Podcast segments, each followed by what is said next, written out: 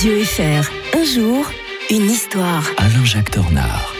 Fringant, de retour du week-end, l'historien de Radio Fribourg. Bien le bonjour Alain-Jacques Tornard. Bonjour Mike. Nous sommes en 24 octobre 1648. Les traités de Westphalie mettaient fin à la guerre de 30 ans avec des conséquences non négligeables pour la Suisse. Oui, on peut se demander pourquoi la Suisse est concernée. Elle n'a pas participé à cette guerre de 30 ans qui a dévasté l'Europe centrale. D'ailleurs, on dit que beaucoup de territoires allemands ne vont jamais s'en remettre hein, de cette euh, terrible, euh, ces terribles combats qui vont se dérouler sur une trentaine d'années. Il y aura les Suédois dans le coup, il y aura des massacres à n'en plus finir. Ça a été absolument abominable. Et enfin, on trouve une occasion de, euh, de faire un traité de paix entre Mazarin, du côté français, les Suédois, euh, qui sont les alliés de la France.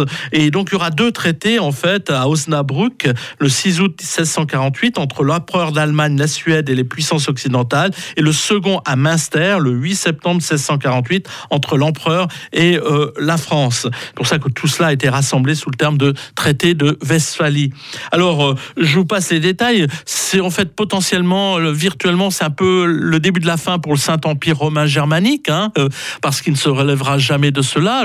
L'empereur d'Autriche était l'empereur euh, du Saint-Empire, mais depuis lors, ce n'est plus qu'une puissance nominale d'être empereur du Saint-Empire, ça n'aura plus une grande importance. Et pourtant, c'est là les pour le traité de euh, Westphalie pour les Suisses.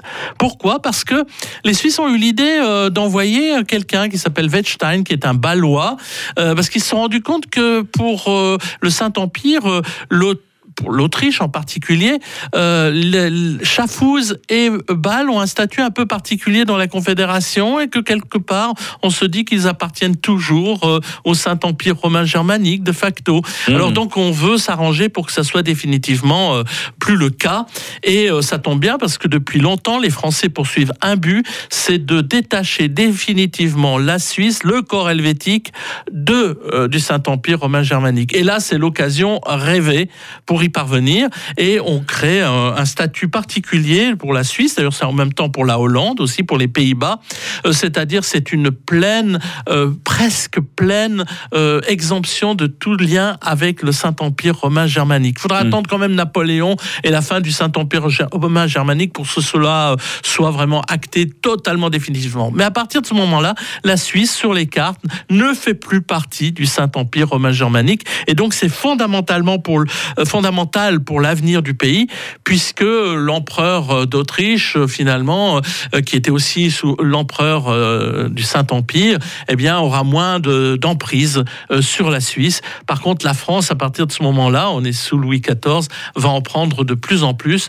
mais quelque part, c'est dans l'intérêt des Suisses de se soustraire définitivement à cette influence germanique. On était relativement loin dans le temps, 1648, demain encore plus loin dans le temps, on va revenir en l'an 730. 32 de notre ère avec Charles Martel euh, qui stoppait les Arabes à Poitiers, toujours en compagnie de l'historien de Radio Fribourg, Alain-Jacques Tornat. Excellente journée. Bonne journée à tous.